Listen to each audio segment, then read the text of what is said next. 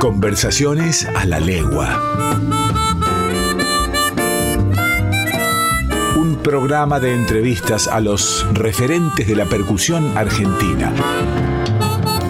Conversaciones a la legua con Mariano Gómez.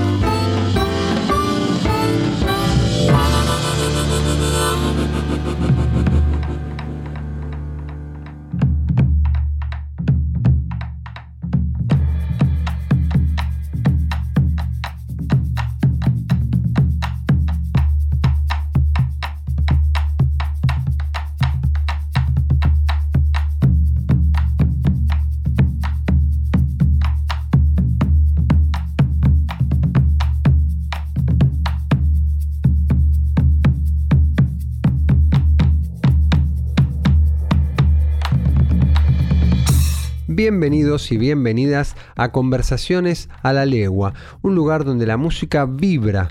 Mi nombre es Mariano Gómez. Hoy seguimos recordando, disfrutando y conociendo a los percusionistas y las percusionistas de nuestro país. Palabras originarias. En el segmento de hoy vamos a hablar de la palabra saludo. En guaraní se dice maitei en quechua se dice napaicuna.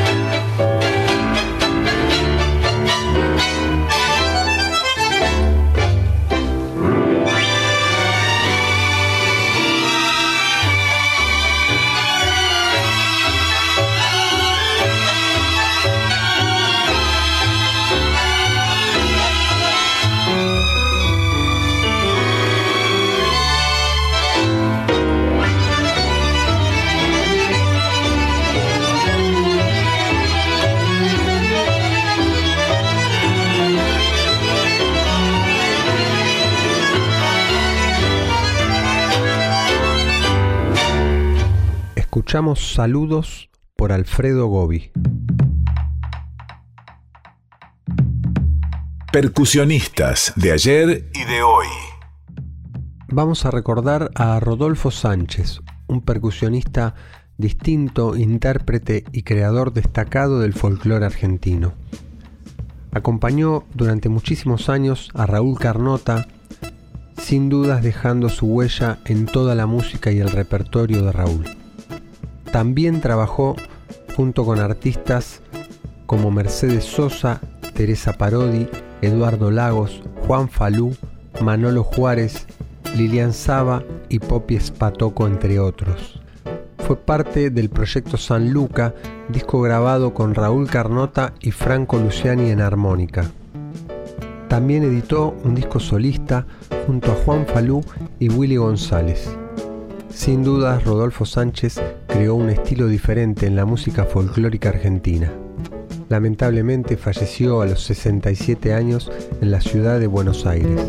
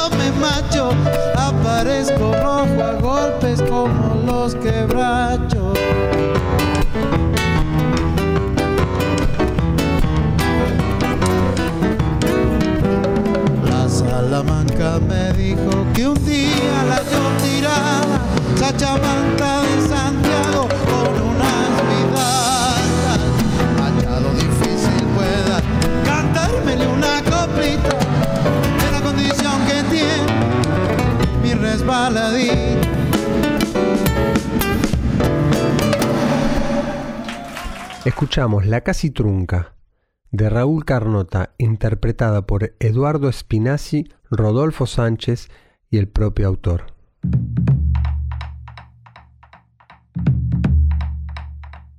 Hola, hoy recibimos a un baterista, un percusionista de muchos años de trabajo como músico sesionista, que a su vez ha desempeñado también un, amplio desarrollo como, como baterista en, formato de grupo y en distintas áreas y, géneros musicales.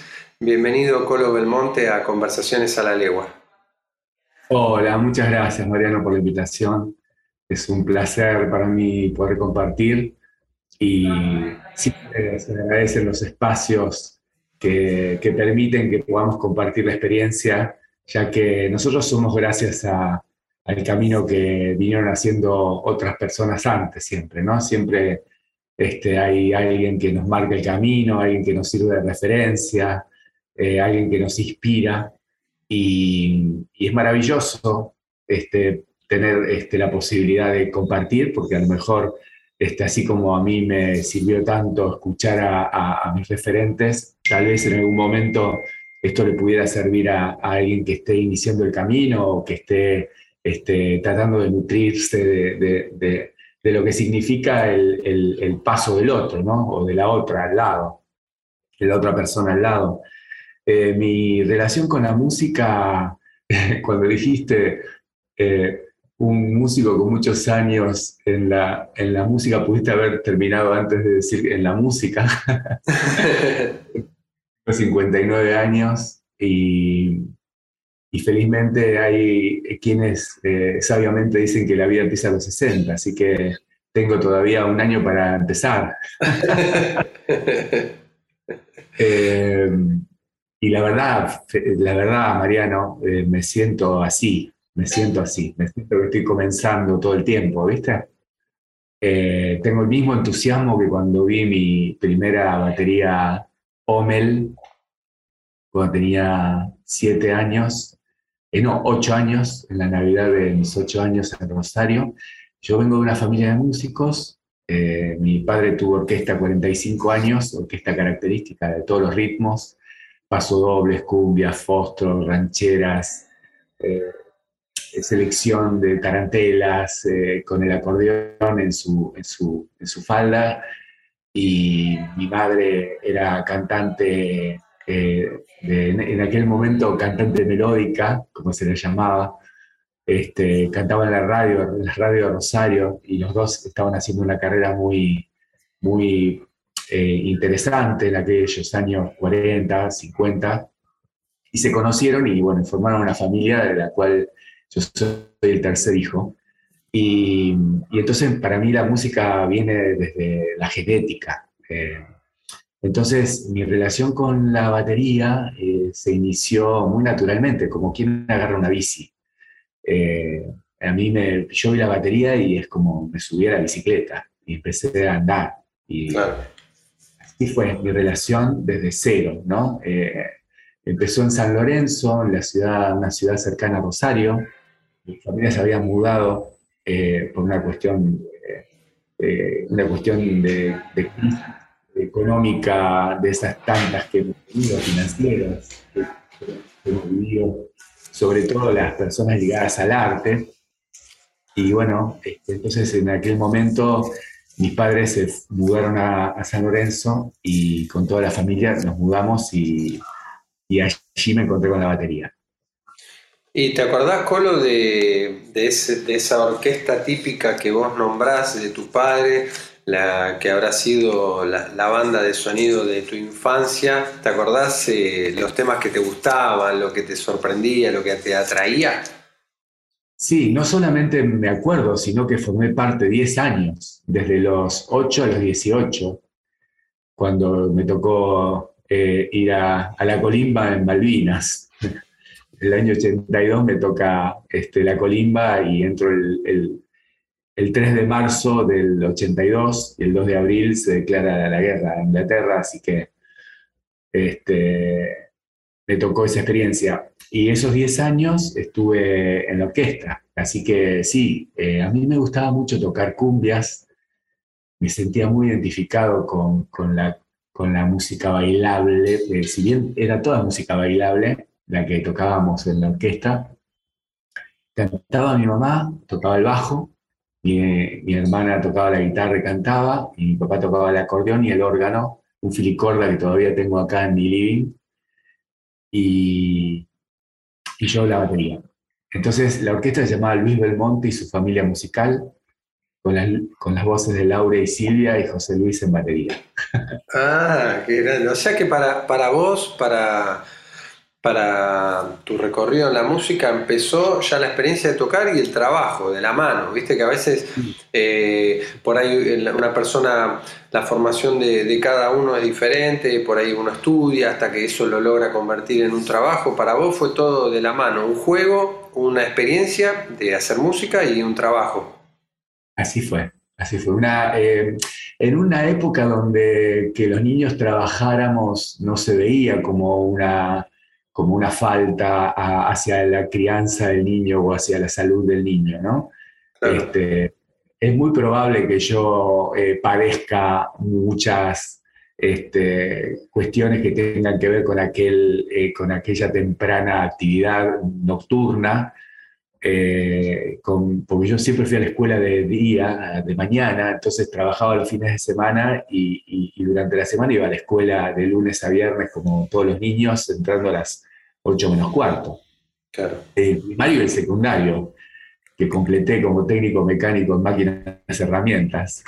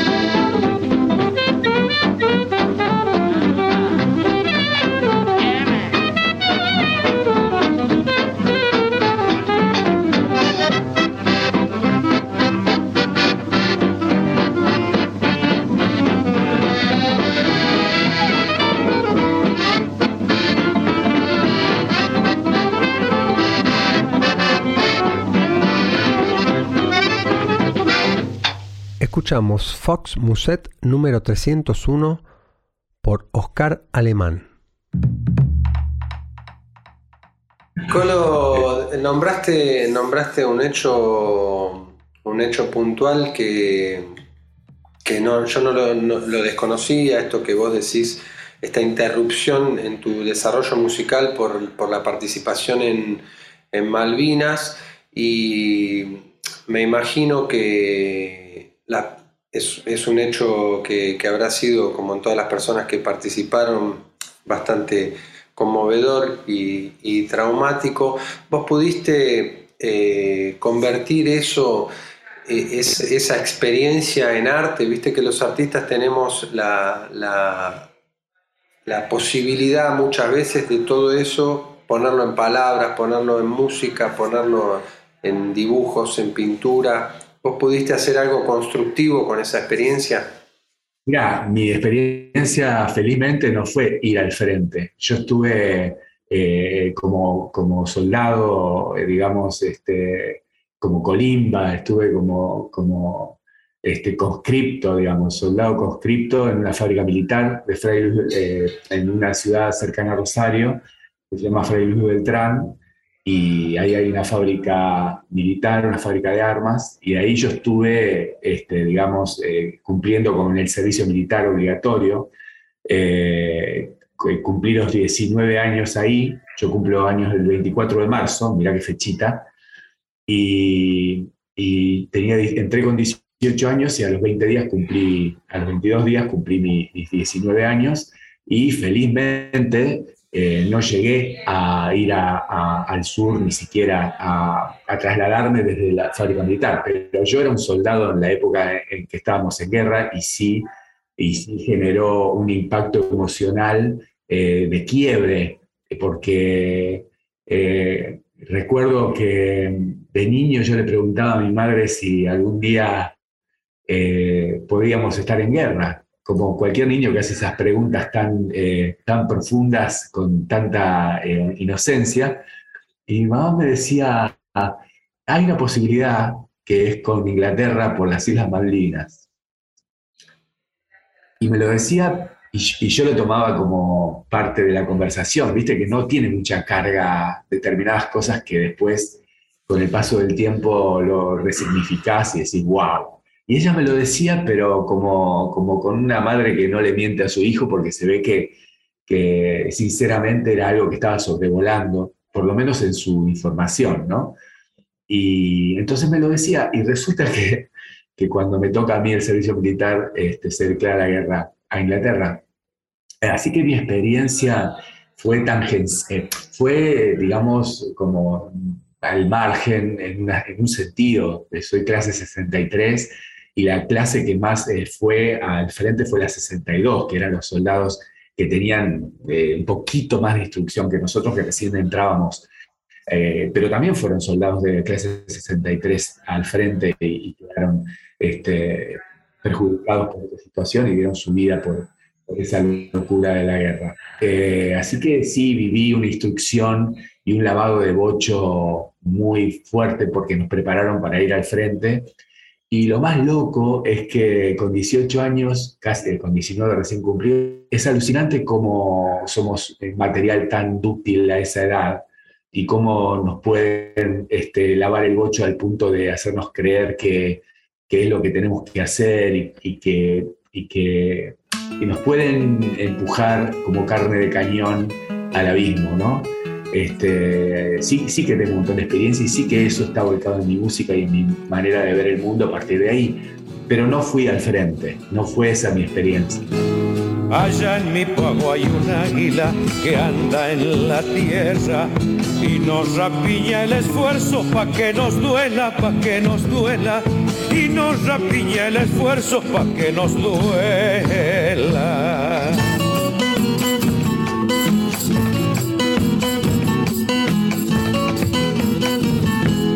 Allá en mi pago anda un águila que audaz se eleva y no se explota de arriba mientras abajo mi pueblo espera. Y no se explota de arriba mientras abajo mi pueblo espera.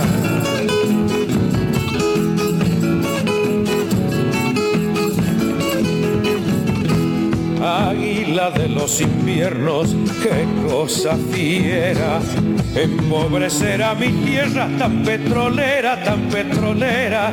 Empobrecerá mi tierra tan petrolera.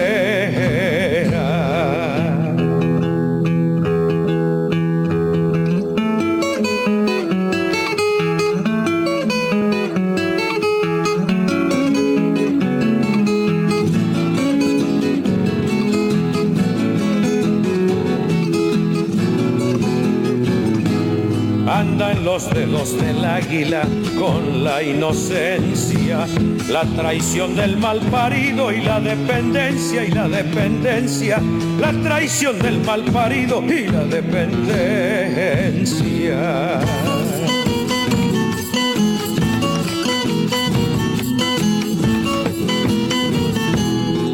Quema el gas que nos falta y el hambre escarcha Adobe del pobrerío que se agiganta, que se agiganta. Adobe del pobrerío que se agiganta.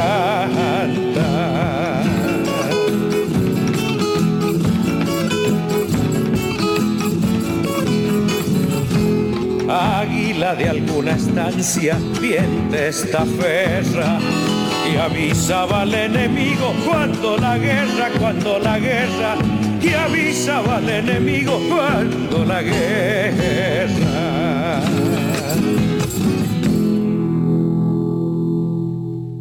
Escuchamos Carne de Rapiña por Alfredo Ábalos.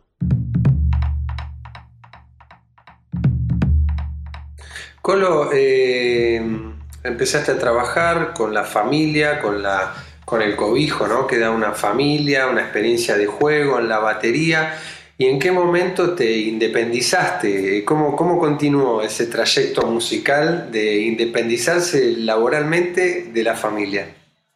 Bueno, eh, cuando me toca la colimba, yo ya había tenido una eh, primera experiencia con un grupo de rock sinfónico.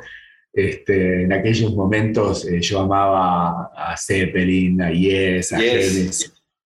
Este, tocaba los solos del bonzo, eh, era muy estudioso, porque eh, tuve una formación temprana con muy buenos maestros que me enseñaron la técnica correcta, que es la que aún sigo utilizando y que luego he transmitido a, todos mis alumnos.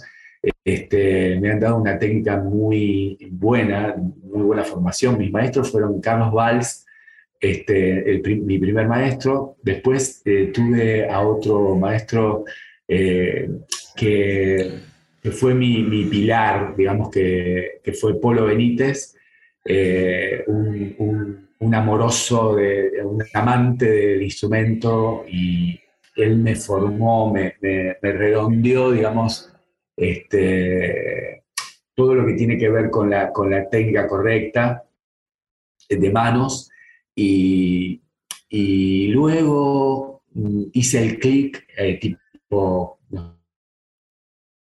Y me, puse a estudiar de una manera así, tipo, no sé, seis, siete horas por día, este, todos los días. Eh, y para mí empezó a ser eh, un objetivo fundamental salir adelante con la batería. Pasó a ser mi nave emparchada, la, llamo mi nave emparchada, ¿no? la que yo sentía que me iba a llevar a, recorrer el mundo.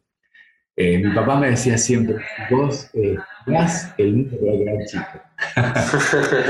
el tiempo de alejarme me lastima una vez más.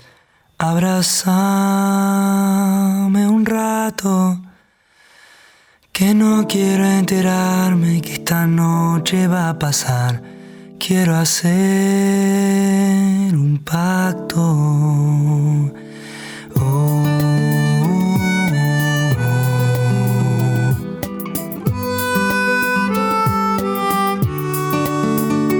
Seguro se encuentre quien te quiera de verdad,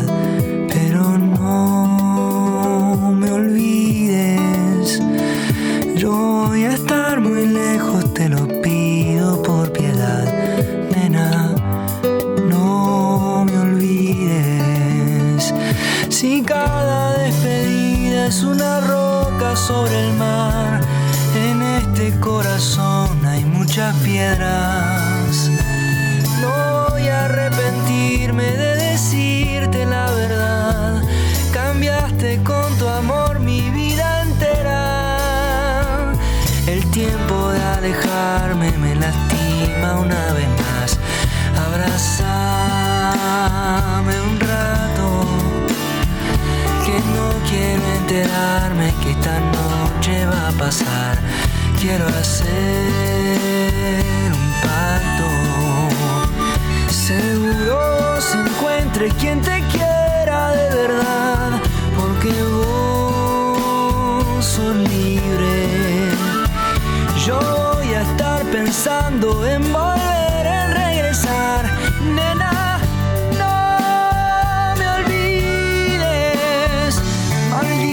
La duda y la costumbre de pensar que no se puede amar de esta manera.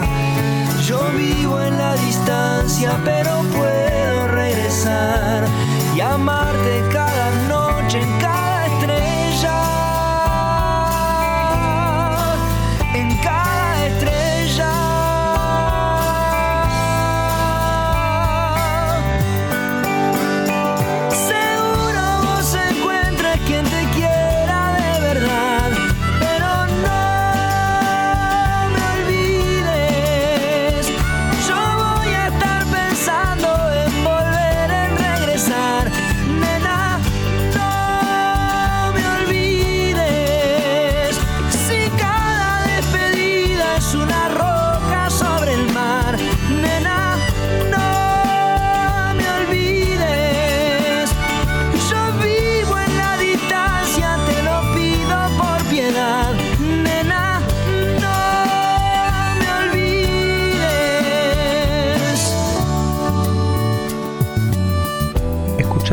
No me olvides por Abel Pintos. Colo, ¿y cómo, cómo llegás a lo que es el mundo y al género del folclore después de, de ya un, un trabajo y un recorrido en el rock? ¿Cómo fue ese desembarco? Bueno, mira, justamente también en Rosario, eh, un día yo estaba este, trabajando en publicidad con un músico que se llama Jorge Canepa, un, gran músico eh, rosarino, este, pianista, compositor, eh, música para teatros, para películas, este, y publicitario también. Y en aquel momento me llamaba para, para yo, eh, digamos, del barrio, me pasé al centro a trabajar, que era toda una movida. Este, y un día me dice Jorge, ¿vos tocás folclore? Digo, mirá, sí, yo tengo una, una relación pequeña con el folclore, pero contame de qué se trata, me dice, porque se va a hacer una obra de teatro que se va a llamar La Forestal, basado en, la, en, la, este, en, en un libro eh, que, que- que- de- del cual también se hizo la película Quebracho, Ah, que tiene que ver con la explotación de- del tanino, de la explotación del quebracho en, en el norte santafesino. Se va a llamar La Forestal. Y ahí se va a trabajar sobre ritmos folclóricos. Entonces me probó eh, y tocó una chaca y me hizo tocar un poco la chacarera. Entonces yo lo acompañé y me dijo, bueno, listo, mirá, me gustaría que sea con la batería, este, no con el legüero. Bueno, perfecto, vamos, vamos para adelante. Entonces empezamos a ensayar con esa obra y ahí empecé a tener una mínima relación y lo conozco a eh, este, Enrique Liopis, un, intérprete, un cantante, compositor rosarino de una trayectoria impresionante, este, que luego nos hicimos amiguísimos, casi hermanos. Y mm, lo conozco a, a Enrique en esa obra, era una crónica cantada, donde estaba él como cantante e intérprete, un actor este, y una banda en vivo, con Jorge Canepa en el piano y, y una banda acompañándolo.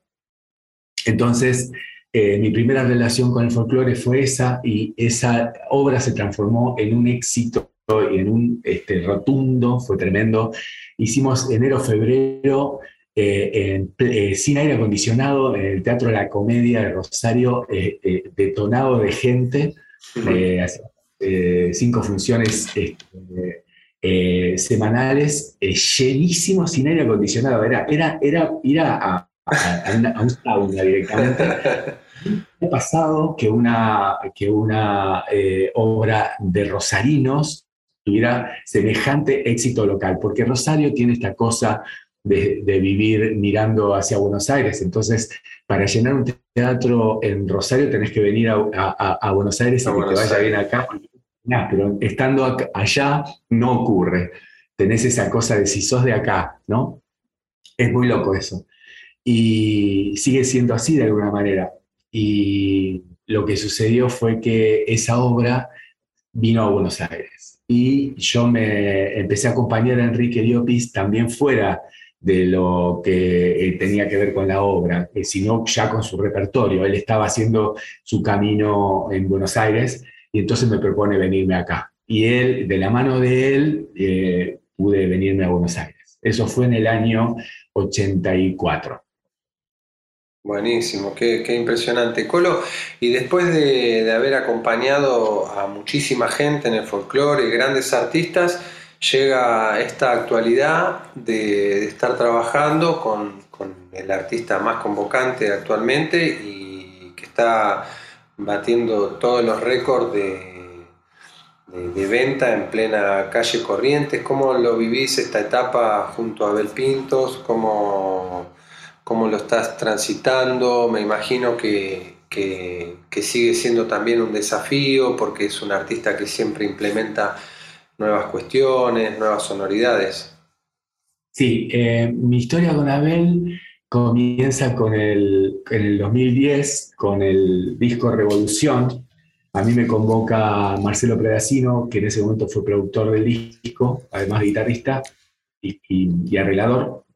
Me convoca a mí y a Daniel Castro para que tocáramos como base de bajo y bata y percusión este, en ese disco, que lo fuimos a, a grabar a Villa Mercedes, a, a Ciudad, de la Música. En ese momento este, era como un ovni en el medio de, Villa Mercedes, un, estudio A y un estudio B, pero a lo, a lo Abbey Road, este, así alucinantes, alucinantes. Quedamos con la boca abierta cuando fuimos a conocer, bueno, a conocer ese lugar. Este, la verdad, alucinante. Y bueno, grabamos el disco Revolución este, y resulta que el disco Revolución se transformó en, la bisagra de la carrera de Abel. Y, entonces, bueno, de alguna manera teníamos el antecedente de haber jugado un campeonato eh, juntos y que, que no, y que nos fue muy bien. Este, si bien solamente grabamos el disco, solamente y, afortunadamente y, maravillosamente, digo, ¿no? ¿no? solamente por poco, digo solamente por, porque, fue este, la situación que nos unió y la única situación hasta ese momento. Entonces quedó, eh, yo con Abel quedé, digamos, este, eh, eh, en, una relación de admiración porque lo vi como un intérprete con una calidad y con una madurez, con esos, en ese momento él tendría apenas veintipico de años y era alucinante. Este, escucharlo interpretar. Yo ya había tenido mi, camino este, con, muchos, eh, con grandes intérpretes y, verlo a él funcionar en el estudio me, voló la cabeza. Dije, este, este, este pibe es increíble, ¿no? Eh, así que bueno, me quedó esa, esa, esa sensación con él y una, una básica relación, porque tampoco no compartimos tanto en aquel momento. Pero bueno, quedamos en el disco, ese disco se transformó en lo que, lo que se transformó. Y luego, eh, en el año 2019, después de muchos años de, no vernos con, Marcelo y con Dani Castro, este, el, bajista, mi, gran hermano Dani Castro, este, quedamos en tomar una, una, birra, dijimos, che, nos juntamos a tomar una birra en San Telmo, que hace mil años no nos vemos, y no sé, y después de todo lo que nos costó, porque viste lo que es juntarse, eh, este, esto fue pre-pandemia, felizmente, y bueno, pa, nos juntamos en San Telmo y charlando así, pero después de, de unos cuantos vermut a las 5 de la tarde, muy gracioso, tipo, tipo eh, tipo que, se extendió la tarde, ¿no? se lo transformamos en un día de vacaciones. Y nada que ver. ¿eh? Un día de turistas. De, turistas, estábamos de turistas acá en, San Telmo. Bueno, y, me cuenta Marcelo que estaban eh, con el tema de cambiar el baterista porque tenían una cuestión este, que resolver. Y la charla siguió. Eh, pero a la mañana siguiente le dije, eh, Marcelo, si hay una audición para tocar con Abel, contame, anotame. Me dice, no, me dice, yo no te voy a anotar a vos en una audición. Digo, sí, si a vos te parece bien, yo no tengo ningún inconveniente en audicionar. No importa, para mí es siempre un orgullo participar y si quedo, quedo y si no quedo, no quedo, pero yo quiero quedar. Este, me dijo, ¿en serio? Digo, sí, sí, sí, dale, teneme. Bueno, me dice, pero bueno, ok, no sabía ni cómo, ni cómo este, le daba cosa, qué sé yo.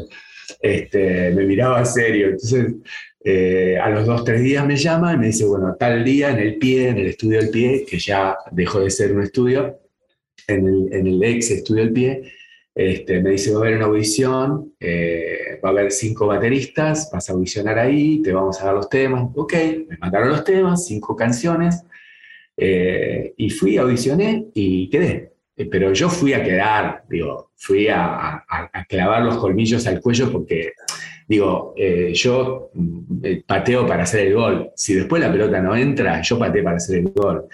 Y, este es un trabajo que yo quería y que deseé y que, que, lo, que lo valoro muchísimo. Y, bueno, y se ve que eso se, se, transmitió a la hora de tocar, ¿viste? Eh, porque era cualquier hijo de vecino en ese momento, si bien, si bien Abel me conocía, si bien de, este antecedente que te cuento no es menor, eh, pero bueno, fueron otros cuatro compañeros a, a también. no fueron a, no hacerlo. Claro, claro, claro. Es, es, es, lindo y también eh, dentro de nuestro ámbito que, que, tiene esas cosas hermosas también de muchas veces también quizás un concurso, una prueba. Eh, son motivaciones también que tenemos siempre para, para mejorar, ¿no? Mira, eh, te cierro la cuestión con Abel. lo que está pasando actualmente con Abel es alucinante. Hacer 31 óperas, este, ya hicimos 12. Eh, él es un artista impecable. Es una persona que todo el tiempo va a la excelencia. Entonces, eh, no te deja margen. Eh, de, si hay una falla, no es de él en el escenario. Entonces, no te deja margen. Estamos citados a las seis y media para empezar eh, la prueba seis y media y él a las seis y veinticinco está en el micrófono, eh, listo para a las seis y media alargar con, la prueba de sonido todos los días. Entonces, desde la puntualidad hasta la interpretación de cada canción, él es impecable. Entonces, eh, lo, que hace, lo que sucede con Abel es que te pone, te pone la, la vara muy alta y eso para mí es la mejor noticia que puede existir en relación al arte porque yo tengo tanta pasión y tanta deseo de crecer, que todo eso es la mejor noticia que, puedo tener. Y mis compañeros eh, perfectamente están en la misma línea, entonces estoy rodeado de gente que va a, pleno con esto, que da la vida, que da, que da su tiempo, que da su talento en, función de una, de, una, actividad artística y sensible, y, y a mí eso me pone muy bien. Tu abrazo, mi risa mi pelo, tu espalda. Saber que soy yo quien te hace gemir y sentirme en el cielo. Tu piel y mi piel, tu boca y mi boca, frente y tus manos cuando me tocan sagrado. Creer que hay un Dios, sentirlo en tu aliento ojos, tus besos, tu cuello, tu pecho sagrado. Sentir que tu adentro es mi centro. Besar hasta el alba, bebiendo el sabor del eterno sentir que me salva. Tu abrazo, mi risa, mi pelo, tu espalda mi cuerpo se abre, tu mano recorre y me exalta. Confiar en tu voz, cumpliendo tu anhelo. Saber que soy yo quien te hace gemir y sentirme en el cielo. Sentir que tu adentro centro. Besar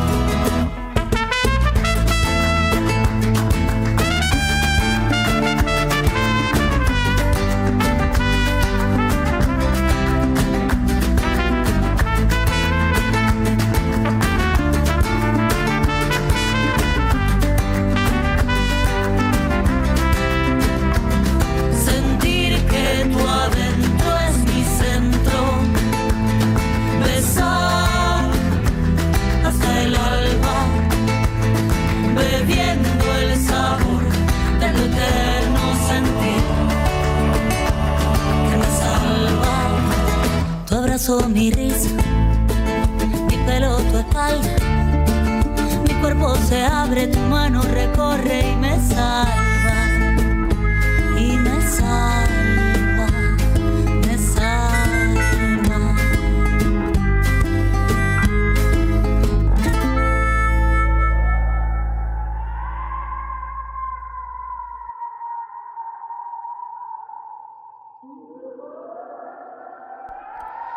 Escuchamos Sagrado del grupo Coronados de Gloria. Eh, Colo, aparte de tu trabajo como sesionista, que, es, que es un trabajo muy importante porque tocas con artistas grandes, hiciste grandes conciertos, discos importantes. Vos tenés también desarrollada una, una, carrera solista, por así decirlo, en formato de grupo. Tenés tus actividades en las que vos cumplís otro rol. Eh, ¿cuáles, ¿Querés contarnos cuáles son y, en qué andan esas, esas, actividades en medio de todo esto que estás contando? Que, que es un montón de, tiempo, ¿no? O sea, me imagino el, el, el reloj del Colo Belmonte, el, el día tiene, 30 horas. Eh, con Coronados de Gloria grabamos dos discos, el primero se llama Sagrado, el segundo se, llama Bruja, el primero lo produjo Jano Seitún eh, y, el, segundo lo produjo Tweety González y hemos tocado un montón en vivo. Eh, es una banda de gitanos de la fantasía, ¿no? Es una banda de gitanos que puede tocar en cualquier living, este, muy acústica y, tenemos la verdad que una interacción y una relación personal muy, muy eh, eh, familiar, digamos ya. Este, nos encanta estar juntos. Bueno, se, da una particularidad. Yo ahí toco un set eh, muy, muy particular, que es cajón, tambor, hi-hat y pandereta y algún shaker. Y con eso eh, va, va, ocurriendo, hay una campana para las cumbias y armamos unos bailongos y una, y una cosa este, de, que, que, me remite mucho más a aquella orquesta de mi viejo, este, de mi familia, eh, de música bailable, ¿viste? De, de, de, esa, de esa cuestión en la que hay una desprolijidad, entre comillas, este, y una soltura eh, eh, muy, muy cotidiana, muy cercana, este, muy de comunidad, eh, muy de familia, de músicos, de una cosa que a mí me levanta una fantasía y que me, que me nutre en, un sentido. Y me gusta mucho. Eso, por un lado. Por otro lado, saqué mi disco, edité mi disco, a saqué, hoy no es sacar, edité eh, en, en, subir. Subí, es, es mi, disco, mi, primer disco de canciones, en la que yo digo cosas que quiero contar, básicamente está basado en algo, en cosas que quiero decir, y luego se transformaron en canciones. Ese disco lo compuse, lo, lo arreglé, y, y, lo coproduje con Daniel Castro y Marcelo Suraniti. Eh, lo grabamos en el verano del 2020, previo a la pandemia, cuando grabamos todas las canciones en, enero, eh, en marzo se cierra todo y a partir de ahí todo lo que yo terminé la gira con Abel y empecé todo lo que fue edición, mezcla y mastering, eh, fue virtual y en pandemia. en ese disco participan Romina Bayone en, voz, este, Josefina Escayón en voz, este, Sebastián Irigo también en voz, eh, bueno, Daniel Castro en bajo, Sebastián Schachtel, mi hermano de la portuaria, eh, en, teclados, eh, Coqui este, Fernández en guitarra, bueno, y, ahí hicimos ese disco que luego, como te cuento, fue editado, mezclado y masterizado eh, virtualmente. Entonces ahora estamos eh, poniéndolo a funcionar eh, para hacer la presentación en vivo con Daniel Castro y otro Coqui, pero es Coqui Giuliano, un este, compañero de ruta de otros momentos, un excelente guitarrista. Entonces tenemos un trío en el que yo canto, toco la bata y estamos cantando estas canciones del disco para presentarlo en los próximos meses. Pienso en la diferencia que uno tiene como, como los roles que va cumpliendo ¿no? en cada lugar. Normalmente un baterista, un percusionista es aquel que acompaña a otro intérprete y me parece que, que esta generación eh, tuya vino a mostrar quizás a las, las generaciones más jóvenes que, que, podemos ocupar otro rol, que podemos arreglar, que podemos eh, hacer composiciones y que esas composiciones estén a la par y sean, aparte de bellas, que sean artísticamente competitivas, por decirlo de alguna manera. Eh, no, no, en la competencia directa, porque la música pienso que no compite, pienso competitivas en, en un nivel artístico, a eso me refiero. Clarísimo. Que se pueda mostrar en la galería, que el cuadro se pueda colgar en la galería. Para eso el cuadro tiene que tener determinada forma, tiene que tener un marco, tiene que tener una determinada eh, eh, calidad y un determinado equilibrio, ¿no? Digo, el arte no es, eh, no hay competencia en el arte porque no es un deporte, pero hay, eh, hay, hay belleza, hay equilibrio en el arte y eso se tiene que dar. Eh, a mí me encantan las palabras de los artistas. Me la paso mirando o leyendo libros. Ahora estoy leyendo cómo funciona la música de David Byrne, que me parece un, libro maravilloso, lo recomiendo cómo funciona la música. Eh, y estoy siempre mirando eh, entrevistas a artistas que admiro. Y entonces una frase de Iván Lins que dice, la belleza es de quien eh, busca la belleza. Entonces, me parece que si nos instalamos en la, en la, en la vida artística como buscadores de belleza, es muy probable que, aunque seamos punk o, o, neo, o neogóticos o, o, traperos o, folcloristas o lo que sea, la estética, el camino que, elijamos, eh, buscar la belleza, el equilibrio, es buscar el, arte, ¿no? generar el hecho artístico. Eh, me parece maravilloso abrir, me parece otra, otras palabras de, de Woody Allen cuando dice, para ser artista hay que ser valiente. Eh, y me parece que para ser mecánico también hay que ser valiente. Para ser panadero también hay que ser valiente. Me parece que hay que ser valiente para ser. Para ser. Entonces, si elegimos ser artistas, bueno, seamos valientes y seamos comprometidos con, con aquello que elegimos hacer. Comprometido no por decir tengo que hacerlo por compromiso, pero sí comprometerme con lo que elijo hacer.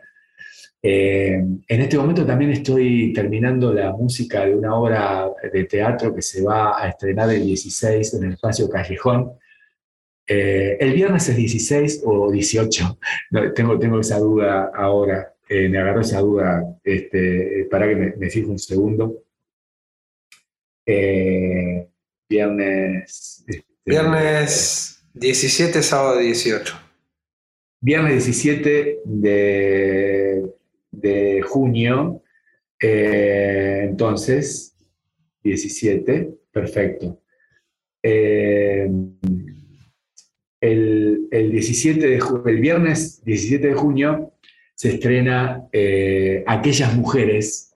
Es una obra eh, de teatro que escribió y que dirige Sebastián Irigo, que es aquel que también participó de mi disco, que es otro hermano mío músico, arreglador, este, compositor, este, eh, dramaturgo eh, y director de teatro.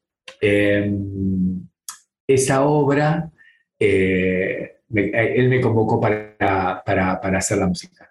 Así que estoy terminando la música para esa, para mí, la primera obra de teatro en la que estoy, que estoy musicalizando. Y ahí estoy componiendo, arreglando, produciendo, eh, y bueno, estoy entusiasmadísimo con, con, esa nueva eh, este, actividad que tengo. Colo, eh, te agradezco enormemente que hayas accedido a participar en Conversaciones a la Legua, un programa que a la vez de, ponerle un rostro, digamos, a todas las músicas que hay dando vueltas, que, muchas veces no las conocemos, también hacemos un repaso eh, un poco histórico de lo que es la percusión, cómo se desarrolla en la Argentina y quiénes son esos protagonistas de, los tambores en la Argentina. Te agradezco enormemente tu generosidad de dedicarnos todo este tiempo a conversar con nosotros. A vos, Mariano, y bueno, ojalá este, esto le pueda servir a alguien ahí va a tener todo el sentido. Siempre estamos porque está el otro que escucha, porque está el otro que nos enseña, porque está el otro que aprende algo, que nos transmite, que, nos permite que la cosa circule. Así que este, es comunicacional el arte y, bueno, ojalá sirva. Gracias. Gracias a vos y gracias a la gente de, de ahí de la radio y a los técnicos de todo lo que hacen posible esto. Música Lado B. Luz del sol.